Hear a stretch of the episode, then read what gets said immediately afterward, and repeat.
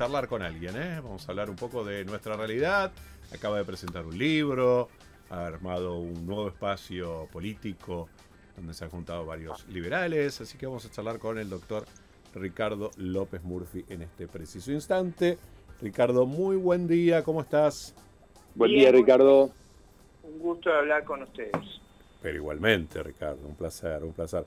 Bueno, has presentado hace muy poquito eh, el libro Más Prosperidad, Menos Incertidumbre, ¿no? Qué importante para la Argentina, tanta incertidumbre que tenemos realmente y tan poca prosperidad.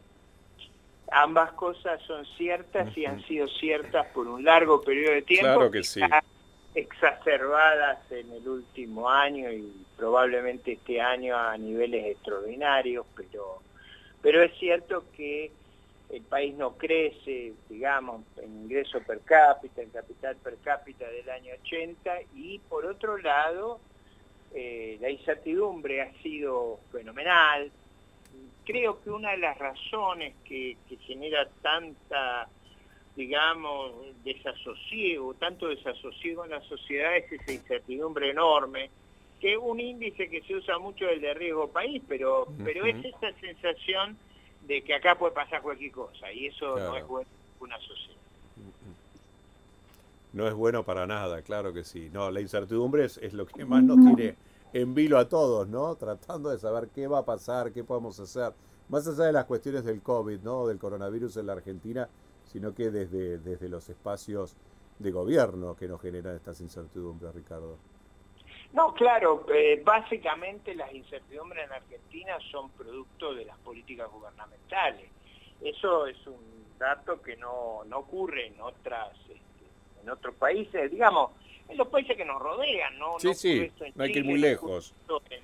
En, Uruguay, no ocurre eso en Paraguay, o sea, no, no estoy diciendo que no ocurre eso en los países nórdicos.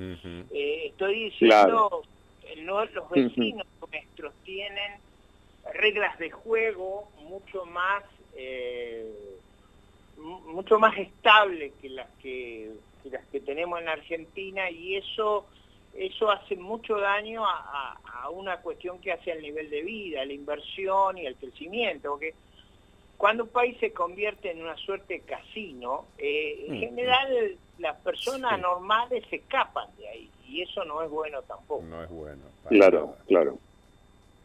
No es bueno. Y eso yo creo que está detrás de esa preocupación de prosperidad e incertidumbre. Yo, a lo largo de mucho tiempo hemos eh, digamos, deteriorado las expectativas de la sociedad argentina y creo yo que esa combinación de fracaso económico sistemático y de, inmensa incertidumbre han, propiciado un clima muy depresivo que, bueno, el mm. libro trata de decir nada de esto es inexorable, el país puede volverse un país estable, el país puede volverse un país próspero, eh, no es muy complejo, lo que tiene que hacer es lo que hacen los otros países. Eso, ¿qué se necesita, Ricardo? Exportar, crear empleo, mm. tener previsibilidad jurídica, gobiernos prudentes, digo, cosas que a veces uno no, no entiende bien. Yo, por ejemplo, con les confieso, yo no entiendo bien el discurso del presidente cuando agravia a los mm, médicos, a los chicos con capacidades disminuidas, a los opositores, tratando de imbécil, es decir, mm, mm. porque yo creo que el presidente se hace daño a sí mismo con esa actitud.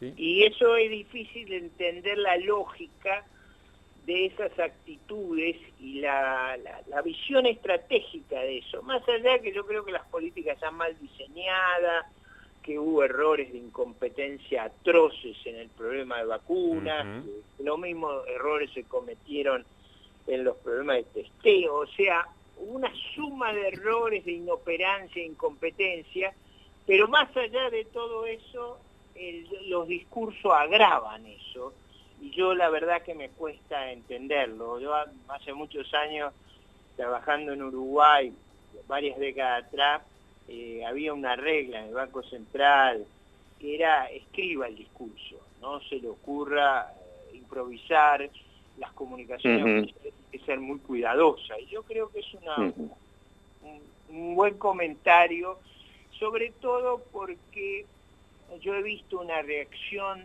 de una animosidad extraordinaria en la comunidad médica, ni le digo en la gente que tiene hijos con mm, discapacidad. ha, hecho una agresión que, supera lo imaginable. Creo yo que, que eso no tiene lógica ni política ni de gestión. Eh, es un estado de desmesura que no creo que nos ayude a nadie en la Argentina. Para nada, para nada. es la falta de empatía en los mensajes, ¿no? Hay una falta de empatía total fuera de la realidad cotidiana. Yo a veces digo, muchos de nuestros dirigentes creo que no salen ni a la calle, entonces no conviven con la realidad cotidiana y lo que nos pasa o lo que pasa a la, mayoría de la gente. Entonces dan mensajes no empáticos. Y probablemente no hablen fuera de un microclima, con gente que pudiera, digamos, tener eh, consejos eh, equilibrados, ponderados. Usted sabe que uno de los riesgos, cuando yo era muy joven, Ricardo Balbín le aconsejaba a María Estela Martínez de Perón públicamente, sálgase del microclima, sálgase de ese, bueno, era López Rey y compañía, sálgase de ese, de eso que la la, lleva a un camino muy negativo, muy peligroso. Yo diría, de nuevo, hay muchos eh, miembros de la sociedad civil, como las academias, que le, yo creo que le permitirían al presidente tener un diálogo con gente que no tenga esa, digamos, esa proclividad a exacerbar los conflictos y hacer inviable eh, digamos, la convivencia en el país. Yo de verdad que me estoy preocupado por,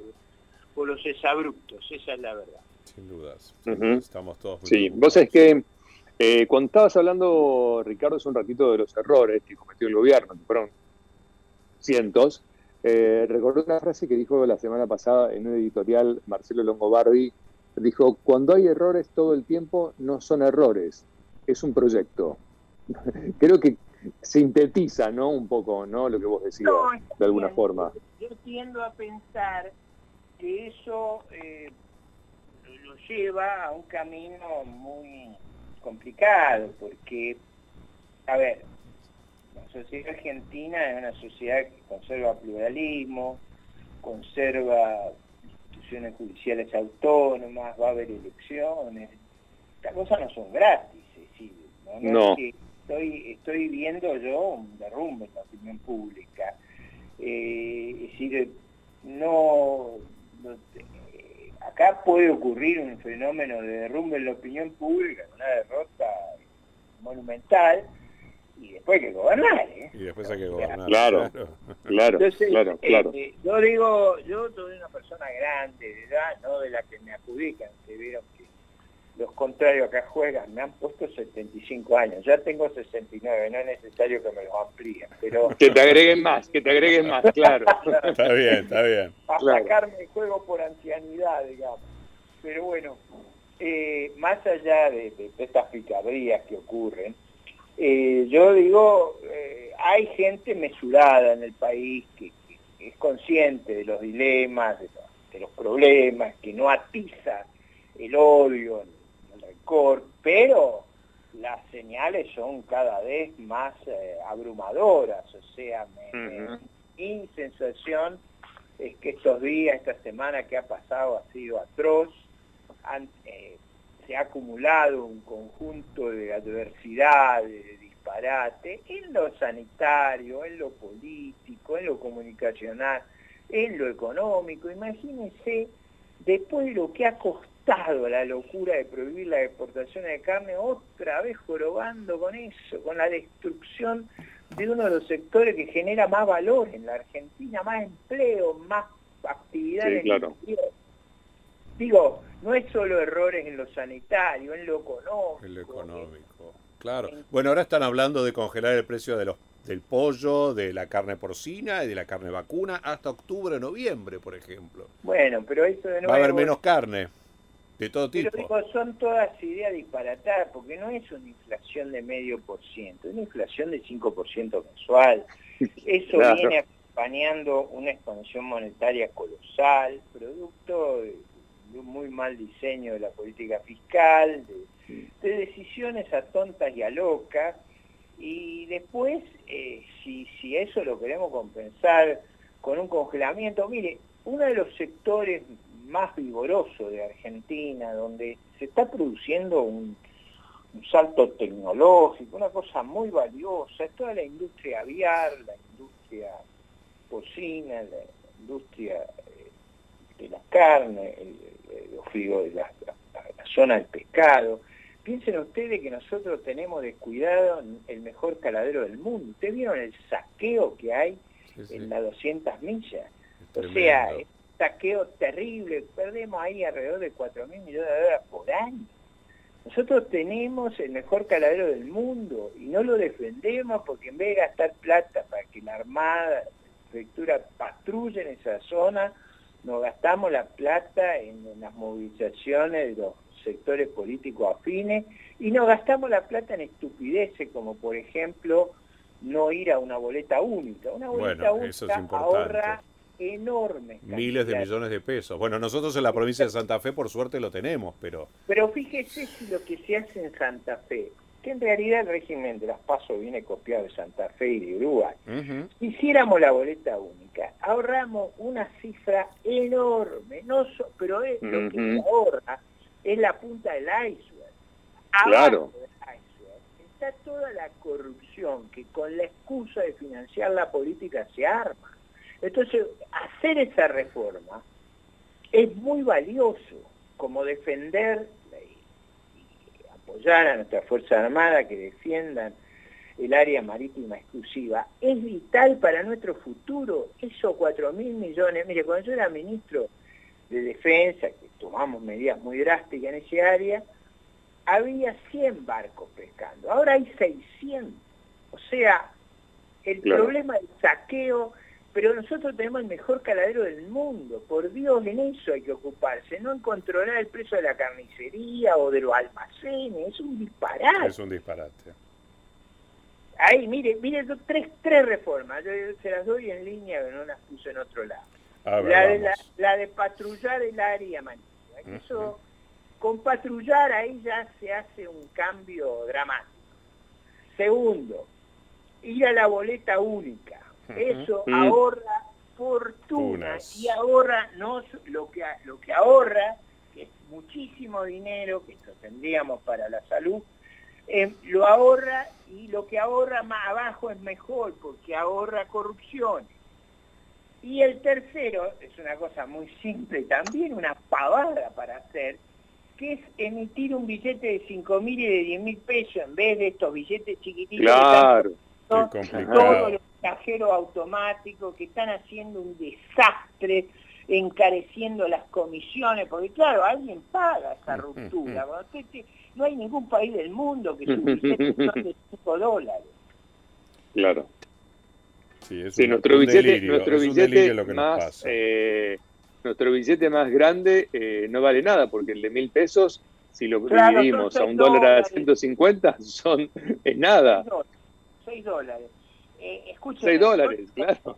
Simplemente llevar el billete, digamos, lo mismo que ha cambiado el tipo de cambio. Si usted hace ese esfuerzo, eh, digamos, el, billete que había en la convertibilidad de 100, si usted lo lleva a 100 veces, es el de 10.000. No estoy pidiendo nada del otro mundo, ni nada loco. Digo, en vez de llenarnos de papel, de contaminar, de no, de no generar una atmósfera más sana, hagamos una cosa, hagamos un billete de 5 mil y uno de 10 mil y nos ahorramos una fortuna en imprenta y papel. Ahora, Ricardo, eh, en base a tu experiencia, tantos años en la política, tantos años andando el país y otros países, ¿por qué no lo hacen o, qué les impide hacerlo? ¿Es una cuestión ya ideológica o porque están fuera de eje? La desmesura, la desmesura el encono, eh, la política como un instrumento del odio, eh, el antagonismo. Eh, hay una, una forma de hacer política que ha hecho mucho daño. Yo creo que tenía en Trump una expresión, ¿no? O sea, yo creo que ese mecanismo de generar odio que, el gobierno actual usa, me parece que es muy dañino, muy dañino. Y por supuesto, no, yo no niego que la oposición también tiene... Su, hay quien se cancha en eso, pero digo, fíjense, mis propuestas son todas propuestas muy operativas, son sencillas, no tienen contraindicación. Ninguna de ellas tiene contraindicación. Nos produciría un saneamiento extraordinario. Nos daría eh, oportunidades. La Argentina, al revés de lo que mucha gente le han hecho creer, tiene inmensas oportunidades. Fíjese, tenemos un globo de gas debajo del territorio. En un momento que en el mundo se usa el gas para evitar, es mucho menos contaminante que el filoil, que el diesel oil, que, el carbón. Es, bueno, por supuesto, menos contaminante es el, eólico y el sí, por supuesto. Es un paso. Nosotros tenemos la reserva de gas más grande del mundo importamos gas de Bolivia y trajimos un barco para importar gas porque no dejamos hacer la inversión y cuando las hacemos no dejamos, ahora tenemos bloqueados los accesos. Sí, Neuquén es un caos. Pero digo, eliminar el caos. La protesta usted la puede hacer, pero no tiene por qué dejar al país sin gas.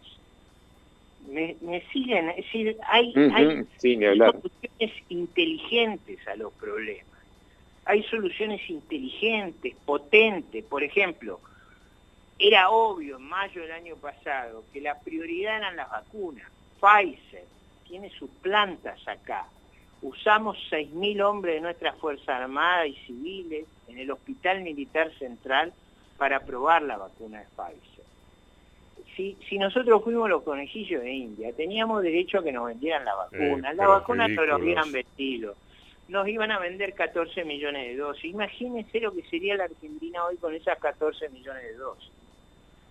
Hacemos mm. tontería. Ahora, la tontería, una de las explicaciones de la tontería es que en la ley, el oficialismo, Moró, pusieron una, una cláusula que hace inviable eh, que nos vendan las vacunas. Bueno, la oposición ha dicho que está de acuerdo en votar una ley para eliminar esa cláusula. Por Dios, hagámosla, conversemos con Pfizer, traigamos la vacuna, no hay nada mejor que vacunar para arreglar la salud, la economía, el orden, todo se mejora con la vacuna. Todo se mejora con la vacuna, tal cual. Y todavía estamos tratando de ver de dónde la sacamos. Eh, mire, mire esto que Pfizer, Pfizer vino a hacer las pruebas en parte porque acá hay muy buenos equipos científicos. Sí, claro, claro, claro hemos ganado los premios Nobel en ciencia y sobre todo en biología. El Hospital Militar Central nuestro es ejemplar. Ahí se hizo con voluntario de la Fuerza Armada. Usted pinchó, mire, de los hombres de Fuerza sí, Sí, sí, es tremendo. Para ver si la vacuna funcionaba cuando no se sabía. Ahora que es la mejor vacuna del mundo. Nosotros que pusimos a la gente, el gobierno hizo cuanta macana pudo para impedir que las compremos. Y yo digo, bueno, olvidémonos de los errores hagamos la ley para corregir el error y vayamos a conversar con Pfizer inmediatamente. Y dejémonos de embromar. Sí, el tema es que ahora no, hay, ahora no hay. Eh, Ricardo, te hago una pregunta personal. Eh, cuando pasó la crisis de 2001 y después fuimos a elecciones, eh, había varios candidatos en ese momento, entre ellos vos fuiste candidato presidente, y casi todos los candidatos tenían como, estaban muy cerca en, las encuestas, viste que todos tenían 17, 18, 20. Vos estabas antes era una paridad extraordinaria entre el presidente sí. y yo. Exactamente, es más, eh, en un momento parecía que ganabas vos las elecciones. Debo confesar que yo te voté. Esto daban las encuestas. Yo conozco muy bien eso y conozco la, la otra versión, además. hasta un día llevado al caso extremo, como hizo Beatrizarlo lo voy a, lo voy a revelar, pero eh, yo estaba al frente hasta el martes al mediodía antes de las elecciones. En una ¿Qué pasó algo? Tenía, no, bueno, ellos hicieron una ofensiva feroz sobre nosotros. Sabían que nosotros no teníamos recursos económicos. ¿Se acuerdan que la última semana antes de la elección yo aparecía disfrazado de víbora, de, sí, sí, sí, sí, sí. Una campaña ferocísima que duraba, era, era interminable a cada dos minutos, una cosa terrible.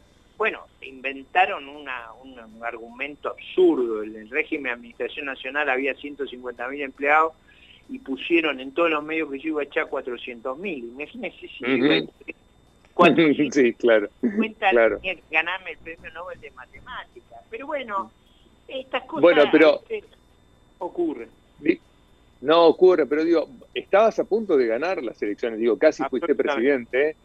Eh, digo, de hecho, hasta incluso hace, hace un ratito comentaba que yo te voté en esas elecciones. Eh, digo, ¿vos pensás que habría sido, hoy estaríamos en una situación totalmente distinta Ah, con vos habiendo ganado las elecciones?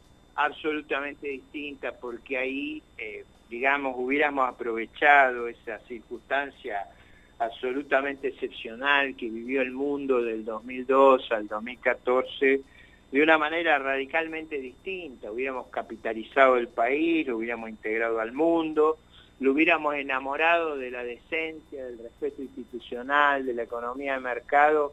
Argentina hubiera vivido un, milagro digamos, no, no solo porque nosotros hubiéramos impuesto una regla razonable, como se usa en el resto del mundo, sino porque la circunstancia era muy fortuita. Uno ahí capitalizaba el país, lo lanzaba a un sendero de crecimiento, se daba una fiesta populista extraordinaria, que fue lo que Claro. optaron. Pero Sí. eso, Claro, eso claro, dura- claro, claro. dura un rato. En cambio, lo que yo proponía, eh, que, nos capitalizábamos, quedábamos con una infraestructura más competitiva, con un gasto más apropiado, con, con posibilidad de inserción en el mundo extraordinario. Ustedes piensen, nosotros tenemos el mejor sector agroindustrial del mundo, compite, piensen ustedes que a los nuestros el Estado les saca aproximadamente el 60% de lo que los bienes valen. Eh, es, decir, es, es un, un potencial extraordinario eh, lo que ocurre. Eh, es decir, el- los, los productores nuestros venden al 40% de lo que vale y los productores del resto del mundo venden al 150% de lo que vale. Y los nuestros le ganan. Es porque esa, esa cadena, ahora imagínense lo que hubiera sido eso, sin atarle las manos, Ah. creándole oportunidades. Tremendo. Tremendo, realmente. Pero bueno, Eso era lo que yo le ofrecía al Ah. país, no yo, digamos, obviamente, ese, ese espacio político. Eh, mi, mi compañero de fórmula, eh, en ese entonces el senador Gómez Díez, era, los dos éramos académicos, éramos personas de, de una vida honorable, digamos, impecable, era el mejor senador de la República, había sido vicegobernador de Salta, Eh, la verdad es que tuvimos una oportunidad inmensa. realmente que sí, pero la hemos perdido. Así que bueno, bueno, Ricardo, ahora ya estás formando parte de Republicanos Unidos, que va a ser una nueva propuesta para estas elecciones, ¿verdad? Así es, así es, y en eso estamos y trabajamos con todo el énfasis para, para ser exitosos. Y en algún momento hablaron de formar parte o no de Juntos por el Cambio. No, nosotros creemos que tenemos que representar a los que se sienten muy enfrentados al gobierno actual, pero también desilusionados con la gestión que terminó en diciembre del 2019. Yo creo que hay una fracción muy significativa de la población que está incómoda, con el- muy mal con el gobierno actual, pero también muy desilusionada con la experiencia del gobierno de Macri y, y está buscando una expresión política diferente, al menos eso creemos nosotros. Sí, sí, sí, sí. Cuesta, cuesta construir, ¿no? También, creo. No, no es fácil, No. pero también es, no es bueno para un sistema democrático que uno tenga que elegir el menos malo. Sí, o el- sí, sí, no. Entonces, nosotros en esta elección legislativa queremos darle a la sociedad una oportunidad de votar de acuerdo a sus preferencias, a sus afinidades. Bueno, después cuando en el 23 vengan las elecciones ejecutivas, ahí habrá que formar una gran coalición, pero ahora podemos cada cual votar a quien cree más apto, más acorde a sus principios y también castigar lo que sintió como una desilusión, ¿no? Absolutamente. Bueno, Ricardo, muchísimas gracias por este contacto. Vamos a recordar el nombre del libro, por favor. Sí, más prosperidad, menos incertidumbre. Es un libro exigente de leer, pero los va a ayudar a pensar en los problemas de Argentina. Un gran abrazo. Abrazo grande, Ricardo, que estés muy bien. ¿eh? Hasta pronto, adiós. ¿eh? Señor Ricardo López Murphy pasó por Eminentes.